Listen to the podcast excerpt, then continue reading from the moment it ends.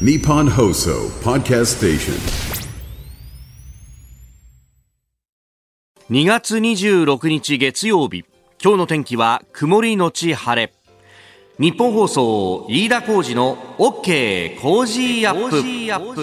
プ朝6時を過ぎました。おはようございます。ニッポン放送アナウンサーの飯田浩司です。おはようございます。ニッポン放送アナウンサーの新行市佳です。ニッポン放送飯田浩司の OK Cozy up。この後8時まで生放送です。いやーこれだけ目まぐるしく気候が変わるとですねバテるというかなんというかね本当ですよね。月曜の朝から疲れてるねっていうふうにいろんな人にですねあのスタッフに言われてやっぱりそうですかねって飯田さんぐったりですよね今朝特にね。なんか打ち合わせ中どんどんねあのとろーんとしてくんですよ飯田さんの顔が。もう聞いてないでしょうっていう。いやそんなことないよ。聞いてなかったですよねちゃんと聞いて何を言ってるんだ、ね、一生懸命ディレクターが今日はこうでああでしゃべちゃうなんかなんかとろーんってどんどんさまぶたがこう落ちていってまぶてなんか。た落ちていくっていうね。いやいや、だ大丈夫、大大丈夫なの？何言って今日、今日ね、大事なニュース多いよね、なんつってね。いやー、あのー、一昨日がはい。あったかくて、暖かかったですね。昨日が寒くてと。寒かったですね昨日はそして今日は、また上がると。また暖かくなるとね、はい、予想最高気温13度ということで、昨日と比べると東京地方は7度ほど高くなるんですよね。もうちょっとね、慣らしてくれりゃいいんだよね。本当にそうなんですよね。ねいやーあの週末だから土曜日は本当にね天気が良かったんで、はい。私もですねまあうーん少年野球のねあのヘッポココーチをやってるんででこれがまあお天気がいいとさはい。当然グラウンドでね、あのみんな練習できると。でそうするとその手伝いもね、えー例えば外野にじゃああのノックでフライを打つと、でそうするとフライ打ってでそれをこう外野に返してくると、じゃあ途中の中継役を飯田さんやってくださいなんて言われるとですね。だから子供たちがこうフライ取れないと後ろにポンポンポンっていくじゃない？そうですね。奥の方に行ったのさじゃああのホームホームベースとその子供がいるところとお結んだ線の線上に立って中継中継中継なんて言って、はい。でボールが投げてくると。でそのボールをまたこう投げ返すっていうのを延々とやってるともう肩が痛くなってもう普段使わない筋肉使うからと。でまた天気がいいとさ、はい。その後あのー今度じゃランニングだと、ね。前も言いましたけどあのうちの近所の運河のねところの土手をこう走っていくんだけど、うん自転車そこは使っちゃいけないから誰かが、えー最後追い上げていってねあのー大人が、えーやんないと安全のためにもね、はい。えーえーやっぱそういうのは下っ端コーチがいるわけですよ。だからそれもやったらさもうこの裏のところがさ太もものとかね。太もものところですね。天気はいいからさ、ね。気持ちはいいのよ、うん。でその運河の近くに河津桜なんかも咲いてさうそうですね。もう結構人も出てていいねこれはいい天気でと。これが続いてくれたらいいねと思ったらね翌日ですよそうですよ。昨日ですよ。昨日ですよ。もうだって最高気温が朝未明に記録されたなんていう話で、日中はずっと 4, 4度か3度ぐらいでいや、もうそんな感じですよね。そうなんですよ。で、そんな中ですね、あの、だんだんシーズンが近づいてくると、こういろいろ研修とかも入ってくるんですうんが、はい。昨日はですね、えー審判講習会っていうのがもともと予定されていて。これがですね、はい。あのーまあ、球場で、野球場でね。あじゃ外で？野球場、そうそうそうそうそうあそう。、座学とかじゃないんですね。座学とかじゃないのよ、もうそりゃ。体を動かしながら教えてもらうってことですか？まあそうなの。あの、審判っつうのもさ、ほら、はいはい4人じゃないですか。ですねで、4人いて、どっか外野にこうボールが飛ぶと、誰かが行かなきゃならないよね。はいはいはい。で、そうすると、塁が一つ空くから、それをこう、みんなで動かし合いながらね。一塁の人がじゃあ二塁見てとか、そういうこう、ローテーションっていうんだけど、そういうこう、練習を実際にやりましょうみたいなことをね、ノック打ちますんで、じゃああんた三塁の塁審でいて、じゃああのーね、えー二塁の方に、えーだからセンターの方に打球が飛んだら二塁の塁審が行くから、じゃあ二塁空くでしょ。そしたら三塁の人があそこまで行くんですよ、みたいなのをこう練習したりするんだけど、それをさ、あの3度の、日雨がこう、しんしんと降るような中ではいやるんだよ。うわー。寒いな。まあ、大事だよ。本当に大事ですよ。こういう練習、こういう研修をちゃんとやっておかないと、シーズンが始まってから大変だよねって話なんだけど、いきなりぶつけ本番ってわけにもいかないからね。まあそうですね。ね、ええ。ー子供たちが練習試合をするように、俺たちだってやんなきゃなって言ってさ、やるんだけどさ、寒いのなんのもう、本当勘弁してくれよっていうね。本当ですね。ねえ。地球温暖化って一体どういったんだよとか思いながらですね、みんなでやってたんですが、そしたら今日またこれ戻ってくると。戻ってくるんですよ。で、今度はなんだ、はい雨が降った後の、この風の強い晴れた日は、何が飛ぶんだと。花粉です。冗談じゃねえな。とことん俺のことを痛めつけるのかというですね。そう、南部では多いですね、今日、スギ花粉が多く飛びます。何なんだよ、この、給料は少ない花粉は多いっていうね。まあ、あのーそんなこんなで、はいえー暖かくなったり寒くなったりを繰り返しながら春を迎えるんだと。そうですねえー三寒四温中もんなんだろうなとはい思うんですが、皆さん、頑張っていきましょう。はいね、いよいよ2月も終わる1週間でございます。日本と世界の今がわかる朝のニュース番組、飯田浩二の OK 工事アップ。えーメールや X でいただいておりますが、やっぱり花粉と寒暖差でグヘーっとなっているというね、長門の男さんとか。うん結構ね、あのー多いですよね、ねえこの時期は。今日は本当大変ですよ。ね。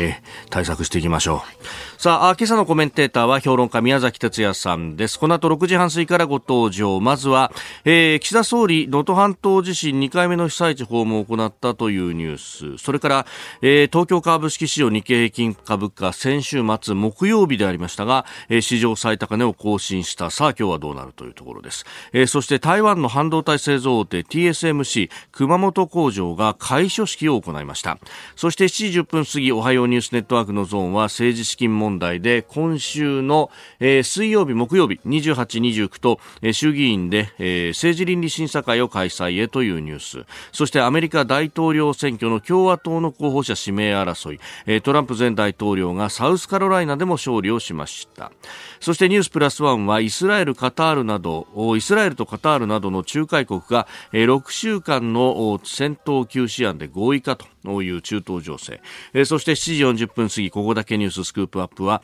ロシアのウクライナ侵略から2年ということで、G7 オンラインの首脳会合が行われておりました。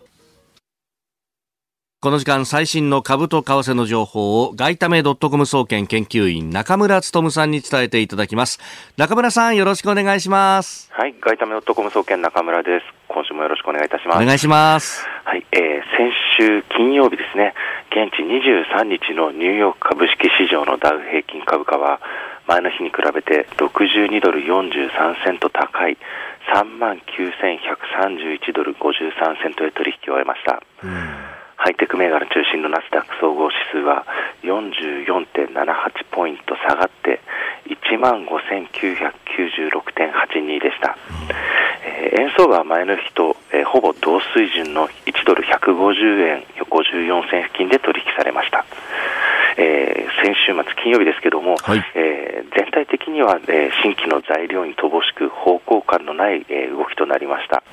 えーそういった中で、えー欧州時間にはアメリカの10年債利回りの上昇を背景に円売りドル売りとなり一時150円77銭前後まで、えー上昇、えー下落ですね、えー2月14日以来の水準まで、えー下落しました、えーその後ですねアメリカの10年債利回りが急速に低下したこともあって、えードルが売られて円相場150円30銭前後まで一時上昇となっています、で本日ですけれども、はい。えーアメリカの1月の新新築住宅販売件数以外に大きな経済指標というものがないため、まあ株価でしたり長期金利の動向を睨みながらの一日となりそうです。でダウ平均株価に関しても、はいえー連日史上最高値を更新しています。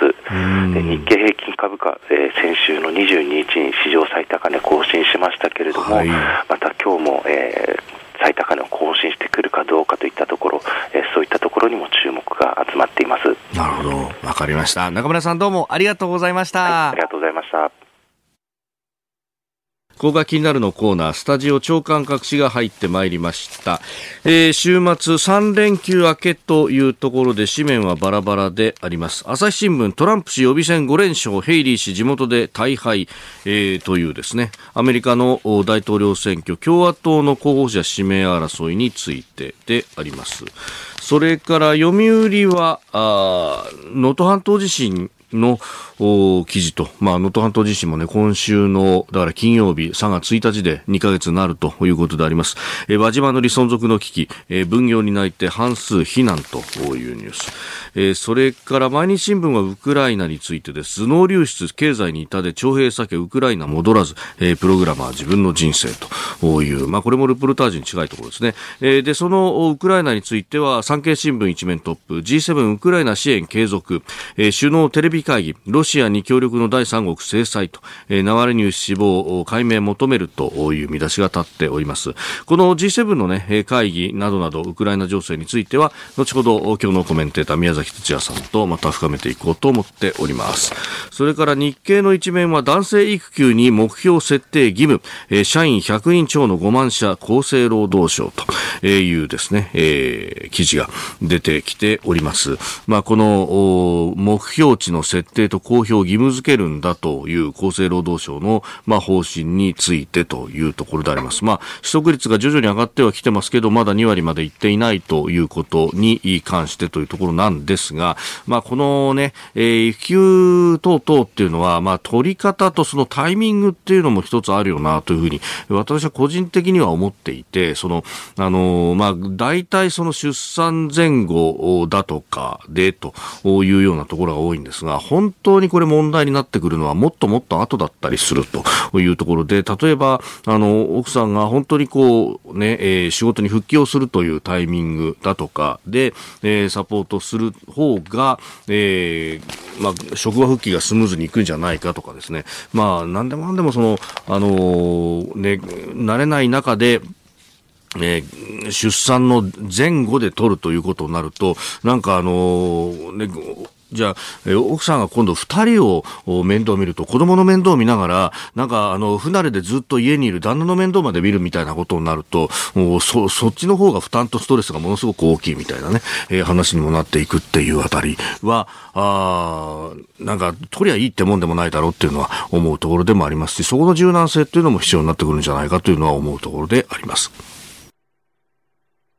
この時間からコメンテーターの方々ご登場です。今朝は評論家宮崎哲也さんです。おはようございます。よろしくお願いします。昨日は冷たい雨が降って本当です寒かったよね。寒かったですよね。寺山修司っていう人にさ、はいはいはいまあ劇作家で、天井殺人とかっていう劇団やってたり、もともとはあの歌人だったりするんだけど、あの、人生はただ一問の質問に過ぎぬと書けば2月のカモメっていう、いい短歌があるんだよ。これはね、はい、実写版機動警察パトレーバーで、はい、池中直人がずっとこう、これをつぶやいているっていうのがあってさ、それをね、ふと思い出す。寒い2月の終わりでしたね。ああ、そこに一羽の顔目が寒そうに飛んでるっていうそうそうそう、それがもうあたかも、人生はね、たった一、一一つの一、一問の質問に過ぎないと書いてみると2月のか、かもめのある種の厳しさとか自由さを思い浮かべるなと。やっぱりそれはその寺山修司確か青森の出身ですよねその厳しい寒さであるとか鈍色の空であるとかっていうところがあるわけですか？そのそうだと思うし、うん、それがかえって一種のこう自由さとかさ、はい、こう自由と裏腹にある厳しさ、はい、厳しさと裏腹にある自由さみたいなものを2月のカモメという言葉に託してるわけですね。昨日はでも本当にその厳しい部分が身に染みるようなね。まあね。でもまあなんか、はい、日経の春秋にもこの歌はさ、あの、あ今日じゃないですよ。今日じゃない。はい、3年ぐらい前に弾かれていて、ええ、なんか凛とする、こう寒さっていうのはあるなと。あの、早春のね、はい、よあの雰囲気の中で、春の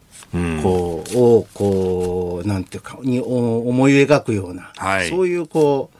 うあの寒さっていうのはなかなかいいもんだなというふうなところもなくはなかった。けど寒いけどね。けど寒いけどねというね。えーさあ、あのー、今日もね、あの、様々ニュース届いてますが、まあ、そんな中ですが、岸田総理は、あ能登半島地震の被災地を2度目訪問と、はい、まあ、間もなく、もう今週の金曜日で、えー、ヶ月と、あ、2ヶ月になるということで、えー、あります。まあ、あのー、穴水などに入って、その避難所となっている公共施設で、えー、JMAT のメンバーら、ボランティアの方々を激励したというようなことも出てきております。うんまあ、ここもね、えー、2ヶ月経って復興これからっていうところですもんね。そうですね。うん。まあ、あの、予備費をね、はい、1000億円はい、あの追加追加支出したんだけど、うん、まあ、これからもっともっとおそらくは復興のためには関わるだろうと考えられます、まあ、とにかく、うん、差し当たりできることというのは、はい、国がお金を出すことですから、もちろんもっと細かなケアも必要なんだけれども、だからね、まあしっかりとやってほしいと思いますけどね。うん。まあ現地、本当、あの、ね、後片付けだとかっていうことを考えると、ボランティアの方々とかっていうのは、これからまさに必要になっていく時期でもそうですね。あとは、この地域で、はい、さらにこう、続く自信がないかどうかっていう精査をちゃんとやってほしいですよね。うん。まあ、海底の活断層のね、可能性とかそういうところが言われてな。んかまた歪みがね、はい、佐渡島とかそこら辺のあたりに溜まっているという話もあるので、はい、えー、こう、さらにこう、災害が続くと、いけないので、まあ、もし災害が続く可能性が高いとするならば、それに対処しなければいけないというところで、そこの辺のね、はい、あの、予測というかですね、状況をですね、見極めてほしい。まあ、これも政府の仕事だと思うんですけどね。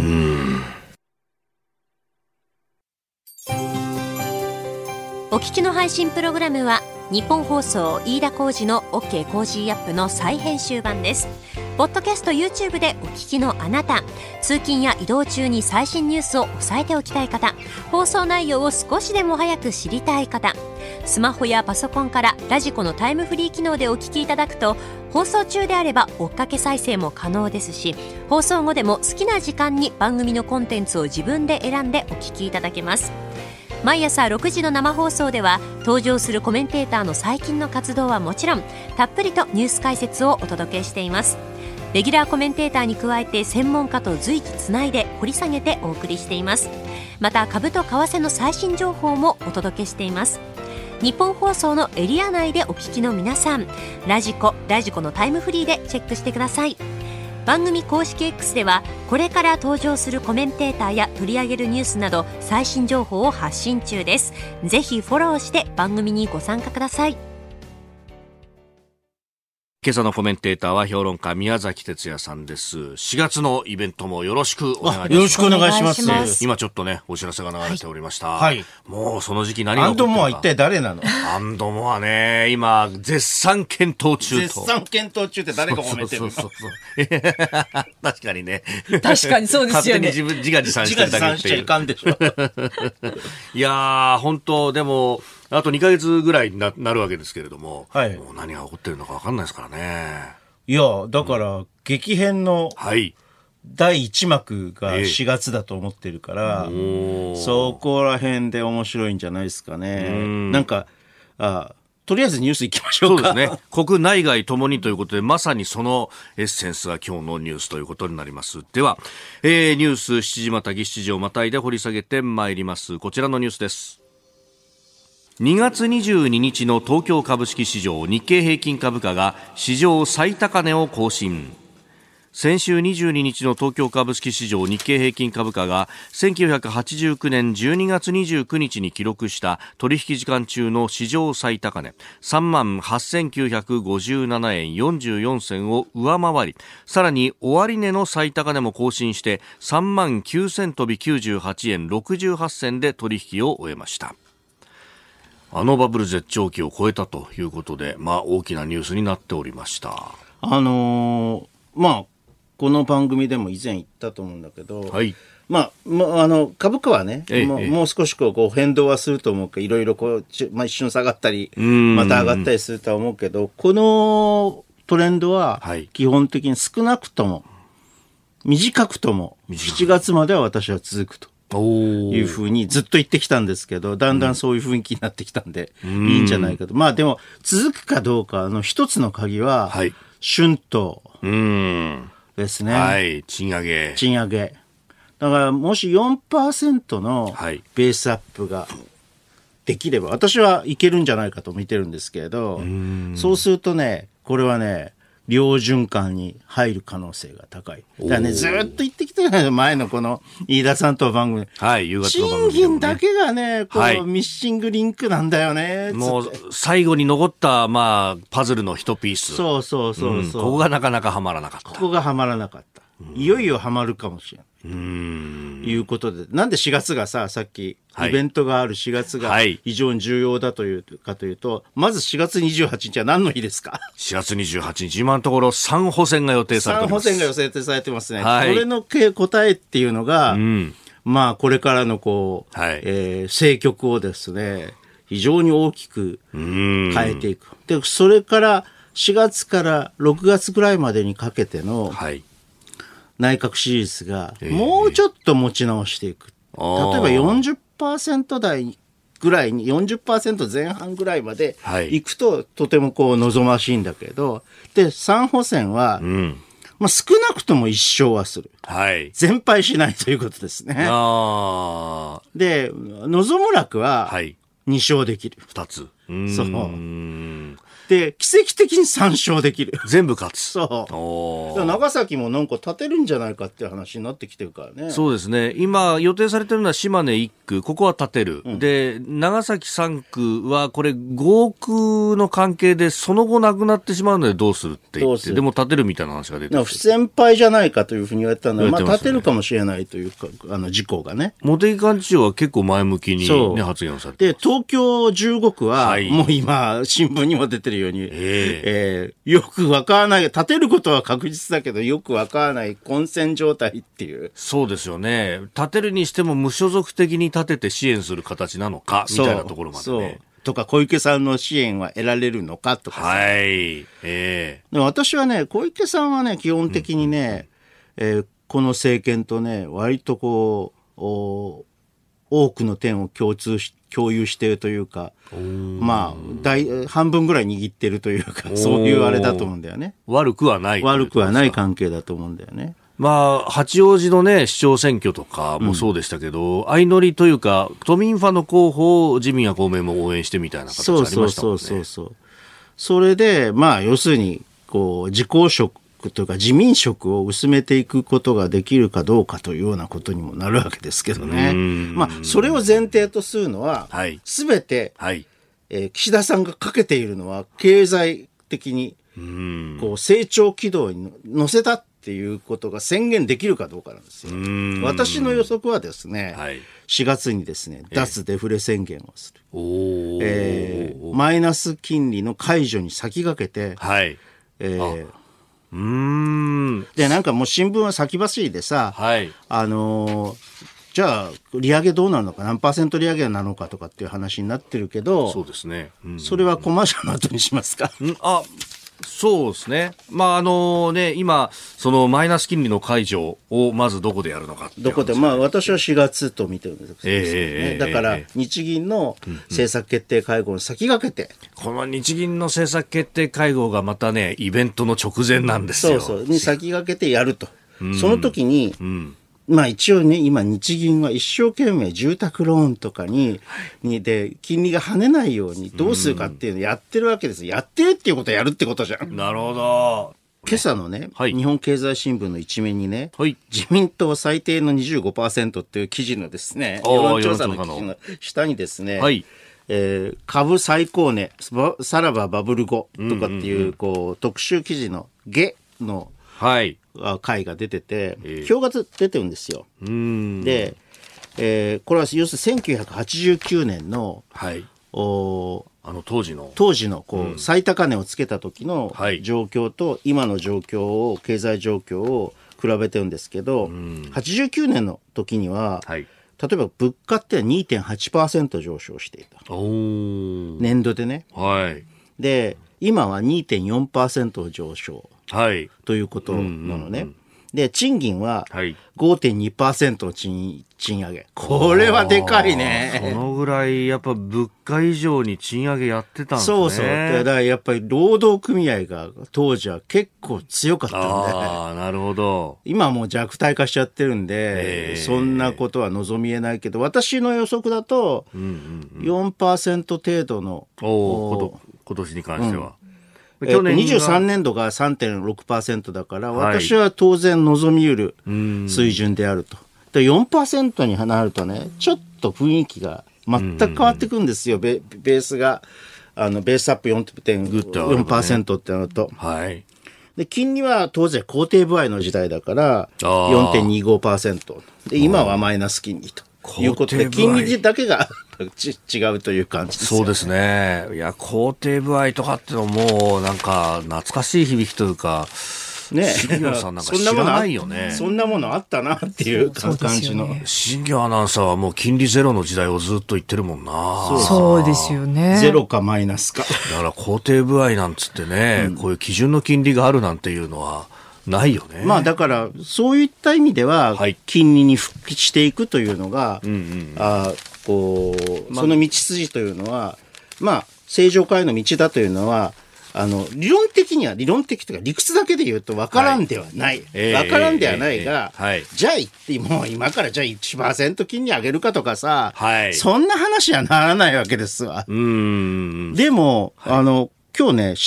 やっぱり新聞の話なんだけど、はい、産経新聞にね、うんうん、あの、東大の、東大名誉教授の伊藤元重さんが、非常に興味深い、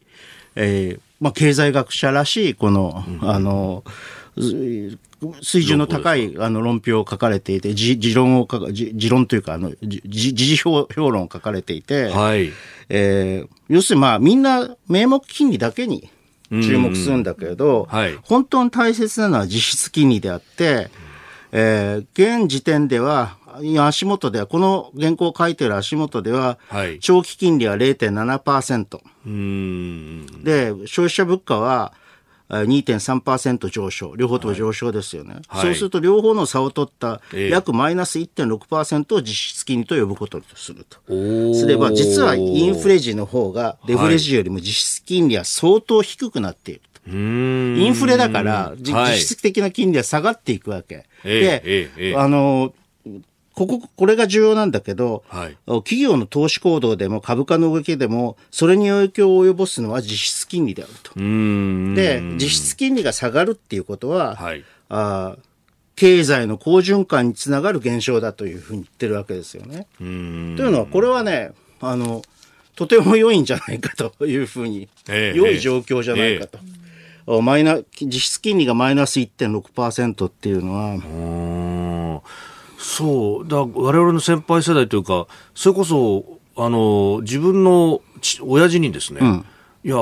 あれだけ肯定部合も高くってっていう時代に、うん、あの、金借りて、で、家建てるなんてのは大変だったんじゃないのって話をしたら、うん、いやいや、インフレだからさ、うん、そうそうそう。実質の債務はどんどんほっとけば減っていくから、そうそうそう返すのは、辛かったよ。辛かったけど、できないことじゃなかったって話をしてた、ね、っていう話になるでしょ？うそういうところに持っていけるかっていうのが、ただし、あの、断っておきますけど、1989年の株高、はいそれに引き続く、こう、こう、それ、そこで以降の、とか、それを頂点とするバブルっていうのは、はい。こう、あの、後にバブル崩壊してしまいますからね。ええー、このままことをもう一度繰り返してはならないっていうことがあるわけ。はい、だから、うまいことさ、はい、えー、こう7月を過ぎたあたりからシフトダウンさせていく、うん、上手にこうシフトダウンさせていくっていうのがこれから金融当局や政府の役割だと思うんだよね。それこそそこでいきなりこう1%、2%ダーンと利上げしたりなんかすると、そうそうクラッシュしてしまう。そうそうそうそう、うん、だから、だからこのコントロールがですね、はい、できるかどうかというのがですね、これからの経済にかかっているのではないかと、マクロ経済政策の役割というのはとても大きいと。はい、うん。もうそこから安定して、こうね、こう徐々に徐々にしっかり成長していくみたいな当面ね、中国経済が、はい、えー、かなり苦しいと、デフレに入ってしまっていて、実質的にデフレに入ってしまっていて苦しいと思うので、はい、えー、まあ今はね、アメリカとこう相乗効果みたいな感じで株価上がってるけれど、はい、やがてこれはね、あの、おそらくはアメリカの方から尽きていくから、その時にと。その時に安定的にね、成長する。こう、急成長ではなくて安定的に成長していくということに入る、入れるかどうかっていう瀬戸際なんですよ。で、これさ、あの、うん、実は岸田さんもずっとそう言ってるんだけど、ね、けどだから、あ、その認識はあるんだなというふうに思ったんだけど。だから、もう一つニュースで用意していた、あの、ね、TSMC の熊本工場が開所式とか、はい、こうやって、こう、国内に投資が出て、雇用も出てという循環に、これ、これは海外の企業だけど、日本企業もやってくれるといいですよね。そうそう。だから、それの呼び水として、はい、えー、この、生産的政府と支出というのが必要になってくると。ワイズスペンディングというのが必要になってくるということですね。新たなある意味の産業政策的なものそう、私はやっぱり孫さんもおやりになってるような、はい、えー、AI とロボットだと思うけどね。そこが成長の起爆剤としていく。はいはい、セゾンプラチナビジネスアメックスカードが選ばれている理由。仕入れ費用、税金の支払いを一元管理して業務を効率化。支払い猶予が最長56日でキャッシュフローにゆとりもできます。個人事業主フリーランスの皆さんビジネスにこれ一枚。セゾンプラチナビジネスアメックスカード。おはようニュースネットワーク。この時間取り上げるニュースはこちらです。政治資金問題28日と29日に衆議院政治倫理審査会を開催へ。自民党の派閥の政治資金問題を受けて今週28日と29日に衆議院政治倫理審査会が行われる見通しとなりました。出席を申し出たのは安倍派から塩谷元文部科学大臣ら4人。二階派からは事務総長を務めた武田元総務大臣の合わせて5人となっております。えー、自民、立憲、与野党が今日幹事会を開いて正式に28、29の政倫審開催を決定する予定と、えー、公開の是非などについても協議されるということになっております。あの私はね、実は政倫審の問題についてはほとんど関心がないんですけど、なぜ関心がないかというと、はい、あの、非公開にしたらもはや言うまでもなくというかさ、言うまでもなく、えー、公開であったとしても、こういうのはなんかこう、これで、はい。みそぎになるわけっていうようなさ、はい、感じがあるじゃない。えー、やっぱりそん、やるんだったら証人喚問ですよ。やはりそこに。あの、虚偽を、の証言をすれば、はい。あの、先制証言だから、えー、これは、あの、偽証罪になってしまうんで、そのくらいの緊張感の中でやってもらわないと、ダメだよね。うん。まあもうね、この次が見えてるみたいなところはありますもんね。そう、ね、そうそうそうそうそう。で、あの、まあまあ、この5人衆がね、はい。安倍派5人衆の方々が出席されることを申し出ておられるというのは結構なんですけど、えーあの非常に興味深いと思うんだけど、うん、じゃあ非公開はやめましょうよっていうふうに公開しましょうと。はい。お何らは点として恥じるとこないんだろうから、と思いますけどね。まあね。あとね、はい、まあ、証人喚問ということになるのかもしれないけど、やっぱり私は森さん、森喜朗さんのお話を聞きたいと。いうふうに思いますね。うん。まあね、この安倍派、清和会のね、えー、まあ安倍さんなきゃとは特にいろんなこと、影響力があったということは言われてますもんね。うん、ですから、いや、だから、うん、えー、っと、ほら、まさにその、おあのー、なんだ。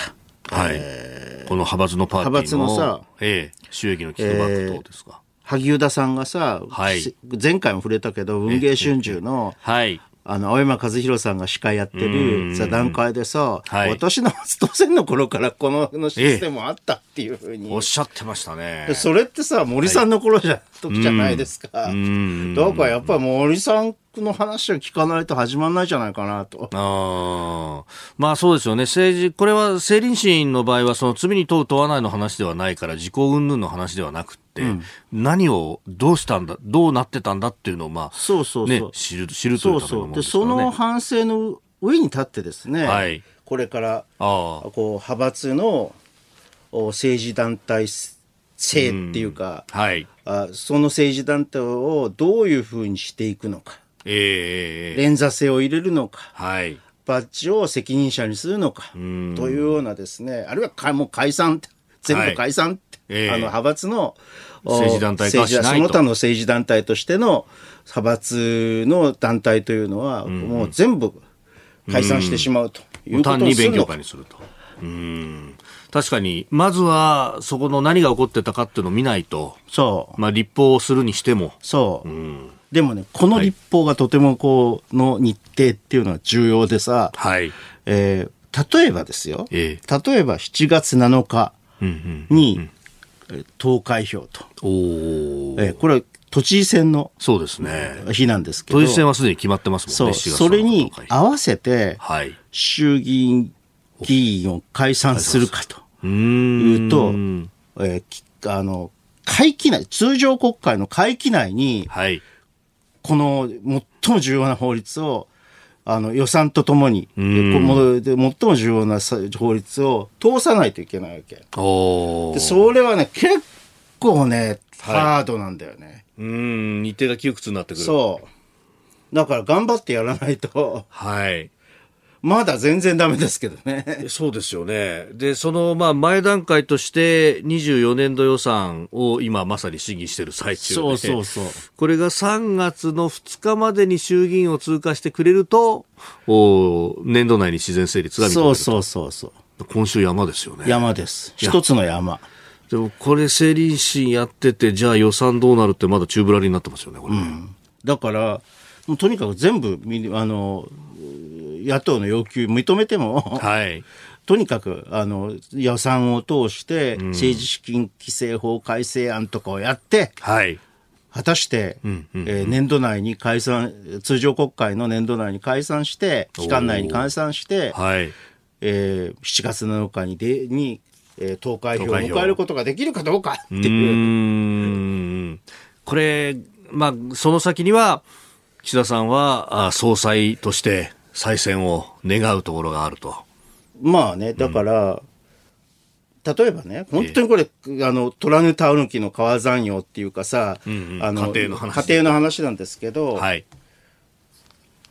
おそらく、こう、最低限の勝利条件というのは、うんうんうん、マイナス20とか、下手したら30っていう人もいるけど今の原油議席からそのぐらい減らからそのくらいまでは減らせると。こ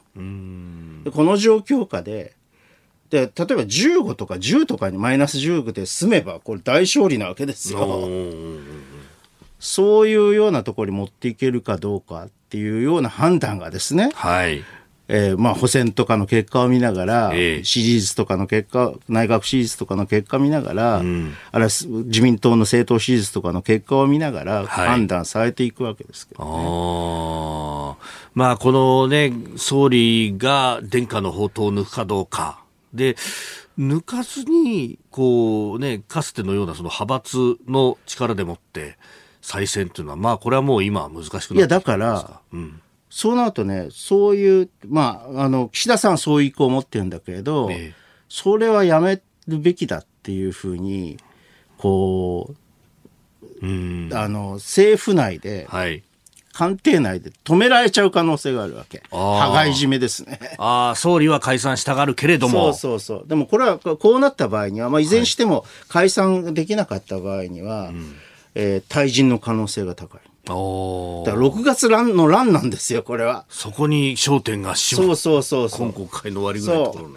なるほど。もう今その前哨戦をやって前哨戦をやっていて、まあ差し当たり一つの第一幕としては4月。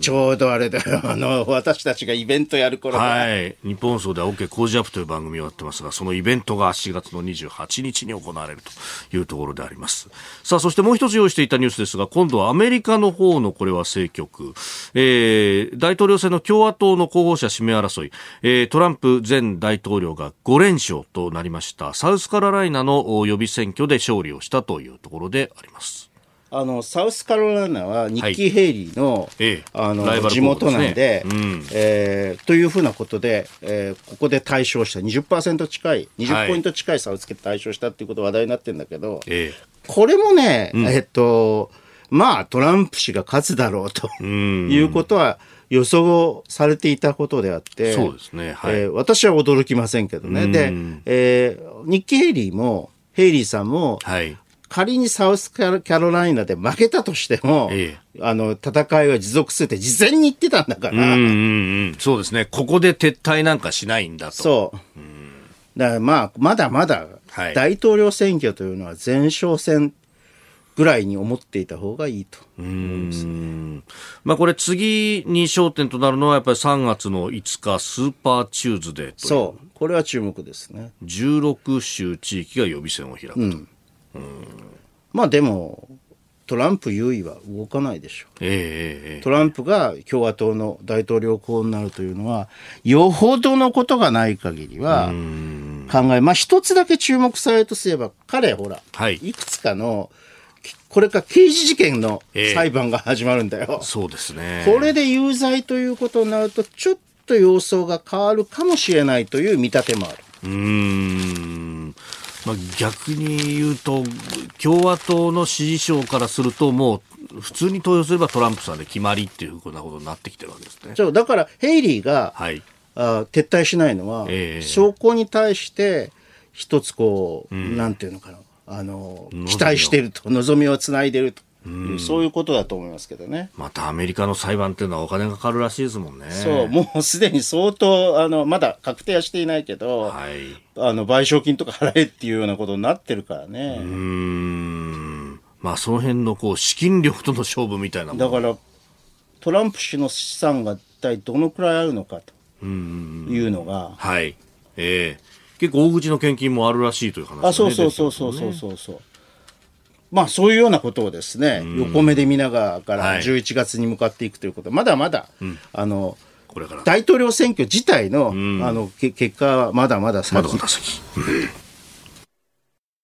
えそしてここで番組からのお知らせです。OK 工事アップ番組イベント第2弾。日本放送開局70周年記念。飯田浩司の OK 工事アップ激論。横浜ベイサミット in 神奈川県民ホール4月28日日曜日午後4時開演です。飯田浩二アナウンサー、私新業、そして論客の皆さんが横浜の神奈川県民ホールに集結して政治経済から外交安全保障まで激論を繰り広げます。うん、今の時点で発表されているゲストですが、自由民主党参議院議員の青山茂春さん、経済学者の飯田康之さん、軍事評論家の小泉優さん、ジャーナリストの須田慎一郎さん、ジャーナリストの峰村健二さん、評論家の宮崎哲也さんです。アンドモアということで。はい、はいえー、一般指定席チケット税込み1枚6500円、えー、また数量限定25歳以下の方を最低1人含むペアでご購入いただきますと、お得な若者応援ペアチケット2枚で1万1000円でございます。詳しくは Cozy up の番組ホームページのバナーからイベント特設ホームページでご確認ください。4月28日、まあゴールデンウィーク前半戦真っ只中ですけれども、うん、こりゃもう今日のね、えー、宮崎さんの解説をお聞きいただくと、もう山ですよ、山。イベントをしてる時に補選の様子、状況ってわかるんだろうか？そうですね。あの、投票箱がまだ閉まる前ですからね。これ、だから、あの、出口調査のニュースとかが、出口が入っている。ちょっと入ってきているかなっていうところかな。でもこの間のさ、京都市長選ってさ、NHK の、あの性格無視と言われて NHK の出口調査がさ、そう。福山さんが、あの対立候補、ね、だったよね。共産党の候が5ポイントぐらいリードしてるという。驚いた、あれは。で、それがね、最後の最後は、松井浩二さんが勝ったそうそうそうそう。ねえ。そうだ。松井さん、ご就任ですよね。昨日今日あたり。そうだよ。京都市長に。そうだよ。あの、京都の話だから、あの、一応こう、ほら、関東の話とは関係ないけど、えっと、インタビュー行こうか。ああ、なんか、そうですね。俺ほら、京京都。あ、京都に拠点がありますもんね。在住だから。なんかやりたいですね、そういうのもね。ねややりに行こうよ。いやあやりましょう、ちょっとどっかでね。そうそう意外と日本の未来を占う。占う、そうそうそう。なるかもしれない。ね、え文化史とって話もね、はい、京都ありますし、えー、ぜひですね、この横浜のイベント、私の故郷に錦を飾れるように、ぜひ、チケットのお買い求め、よろしくお願いしますでは取り上げるニュース、こちらです。イスラエルとカタールなどの仲介国が6週間の戦闘休止案で合意かイスラエルのメディアは24日イスラム組織ハマスとの戦闘について23日にパリで行われたイスラエル、カタ、アメリカ、カタール、エジプトの代表者による協議で一部の人質の解放を条件におよそ6週間休止する案で合意したと報じました。今後仲介国がこの案をもとにハマス側と協議するものとみられます。えー、まあ、ハマス側が応じるかどうかということになってまいりますが、そうなるとと。いうところで、まあ、ネタニヤフ氏は完全な停戦には応じないという姿勢は崩していないようです。うん、ね、これ、仮にね、はい、ハマス側が応じたとして、この6週間の休止の間、何やるんですかね。うん。これは要するに本格的な停戦に、はい。えー、つながっていくのかっていうことを考えるんだけれども、はいちょっと繋がりそうないよね。うそうするとな、何の意味があるんだろうっていう。まあ本格的な地上戦の準備かとかそういうことをね。まあ両方とも準備をするという準備期間になっちゃったら、はい。あんまりこう休止の積極的な意味はないということになりますよね。うん。まあ、ね、もともとというか、まあ、中東和平という言葉ももうね、形骸化してしまってというところがありますけれども、90年代にはそこに近づくっていうところがあったわけですけれどもね。そうそうそうそうそう。で、あの、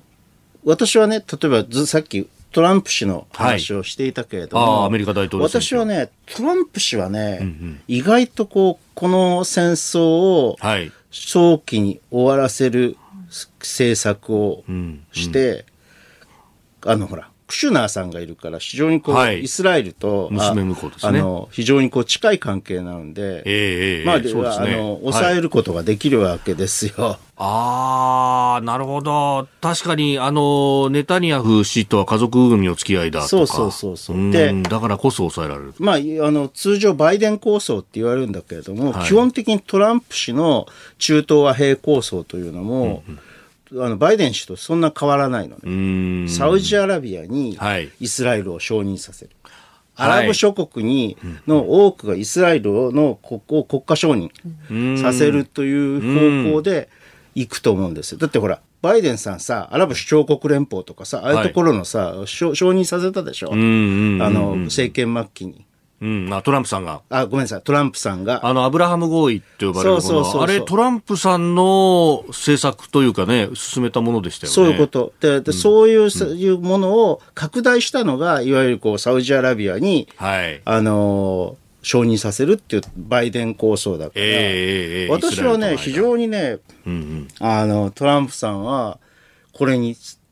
高い関心を持っていらっしゃると。なるほど。まあね、あの第一次の政権の時って、まあ、トランプさんの有力な支持者の一人に、いあの、カジノのサンズやってるアデルソンさんという方がいて、うん、そこで、まあ、新イスラエルだっていうことが言われてましたけど、もうだからこそこの、誰も止められないネタニヤフさんを止めることができるかもしれない。そうそうそう。帰って帰ってね。このハマ、ハマスの、ね、戦闘が始まった時に、ネタニヤフが下手打ったんだって、ツイートしてましたよね。ツイートしてましたよね。だから、うん、まあ、そういうことを期待する。まあ、要するにトランプさんというのはなかなかこう、そのの出方が予測不能なんだけれど、うんうんうん、ちょっとそういうことを期待してしまいますよ。トランプ、もし、あの、もしドラ路線でいくと、トランプさんが大統領になった場合のことをちょっと考えてみると。うんうん、で、そこで収めることによってアメリカファーストの政策ができるっていうのは整合性が取れますもんね。そうそうそうそうそうそう。という、いうようなことがですね。はい。ないと、このままですね、はい、だらだらだらだらと戦争が長引いてしまって、はい、ハマスが根絶できない以上、もうガザ地区をですね、完全占領してしまうというようなですね。イスラエルが。イスラエルが。そういう割と、ちょ、ちょっとそれはどうかというですね。そうですね。人道的にもという話になってくると。セゾンプラチナビジネスアメックスカードが選ばれている理由。仕入れ費用、税金の支払いを一元管理して業務を効率化。支払い猶予が最長56日でキャッシュフローにゆとりもできます。個人事業主フリーランスの皆さんビジネスにこれ1枚。セゾンプラチナビジネスアメックスカード。では続いてこの時間はここだけニュース。スクープアップ。G7 オンライン首脳会合。ウクライナへの支援継続を改めて確認。ロシアのウクライナへの軍事侵略から2年となった24日 G7 の首脳会合がオンラインで行われました。首脳声明ではロシアに対して軍事侵略を直ちに停止するよう求めるとともにウクライナへの支援を継続していくことを改めて確認しました、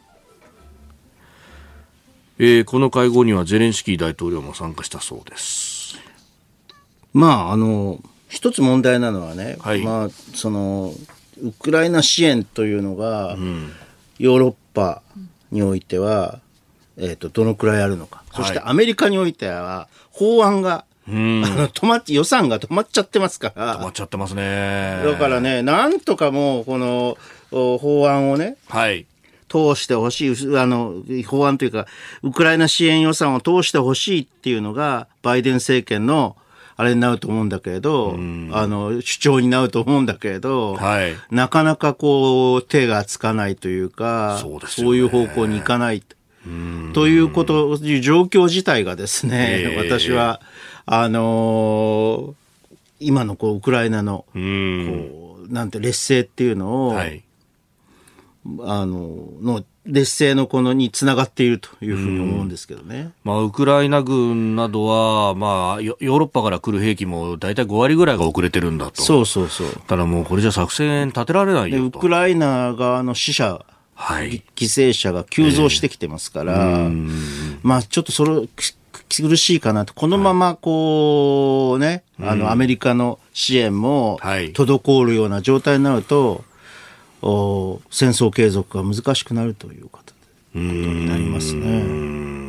でね、一方で、まあ、ロシア側も、まあ、アウディーウカというところを、まあ、取ったということは言いますけれども、なんか軍事ブロガーによれば、あ1万6000人余りが亡くなっていたとか、うん、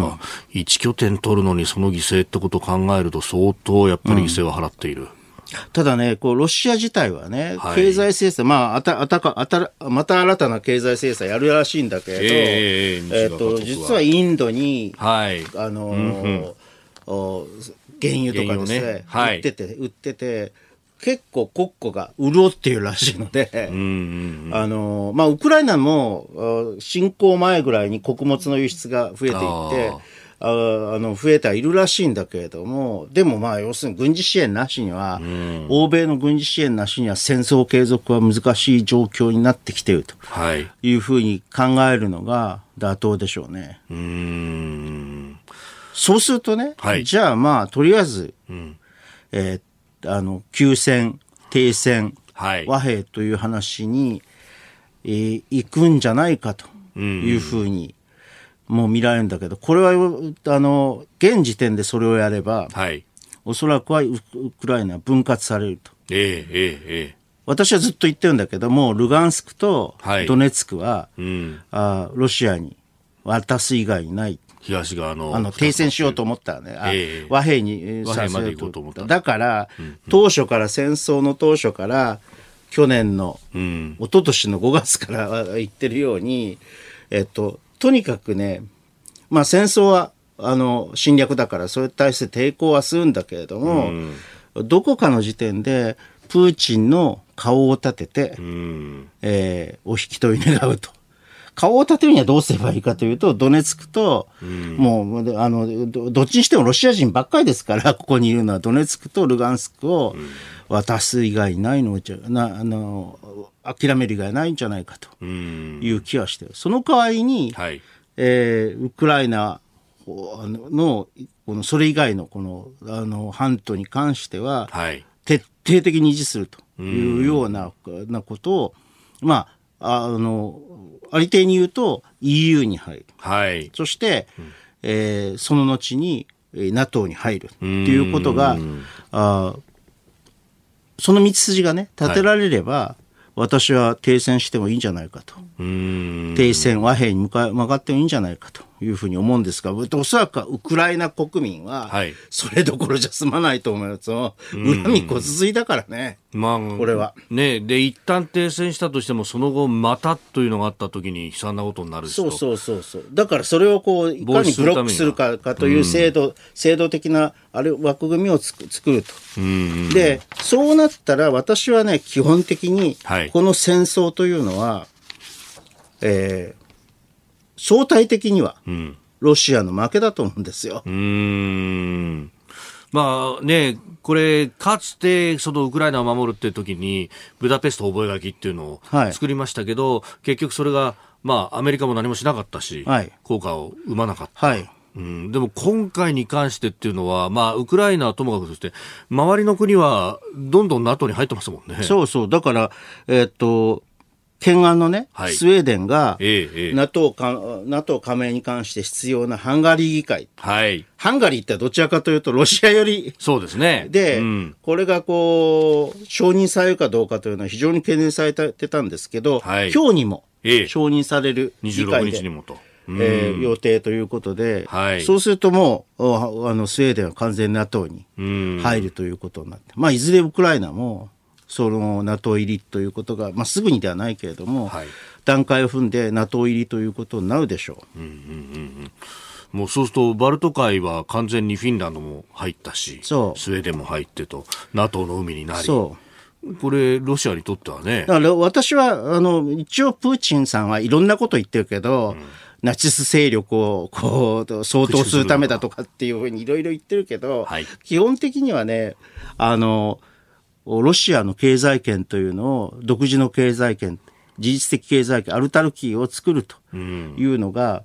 うん、あ目的だったの。ウクライナの次は例えばフィンランドとかね。はい。いろいろそのバルト三国とか考えてたと思うんですよ。はい、これは完全についえたということになりますね。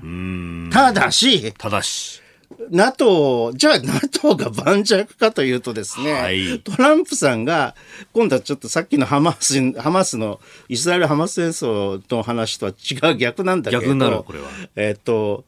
NATO に対して相当厳しい要求を出してきてるから。えええええアメリカも出してきてるかどうかともかくと出しそうな感じがするので、はい。えっと、どうなるか。かつてほら、NATO から、ね、NATO から脱退するって、離脱するというところまで、そうですね。行った政権だから、ここがね、ちょっと不安といえば不安ですけどね。うん。まあ、その、まあ、集団的自衛権体制みたいなものが維持されれば、まあ、ウクライナは将来的にこの、おね、半島また回復するとか、そういうことまであるかもしれない。それは要するに、プーチン後を考えるということですね。うん、長い目で見るプーチンがどのような終わり方をするのか、はい、プーチン政権がと、えー、いうことにも関わってくるけれども、その後、後の後のことを考えるだから、これからね、もしこう和平になったら、うんはい、さっき言ったように私が考えているような和平が成立すれば、うんうん、当然この戦争の意味は何だったのかっていうことが、ロシア国内でかなり厳しく問われることに。これだけの犠牲を払っておきながら、そうそう、ということになると。敵だらけになっちゃったそうそうそう。うん。うん。というようなことも、こう、目、目、目とというか、こう、はい、要するにこう目に入れながらね、えええええ考えていくということになると思いますね。うん、えー、ここだけニューススクープアップでした。日本と世界の今がわかる朝のニュース番組飯田浩二の OK コージーアップ。日本放送の放送エリア外でお聞きのあなたそして海外でお聞きのあなた。今回もポッドキャスト YouTube でご愛聴いただき本当にありがとうございました。飯田浩二の OK コージーアップは東京有楽町の日本放送で月曜日から金曜日朝6時から8時まで生放送でお届けしています。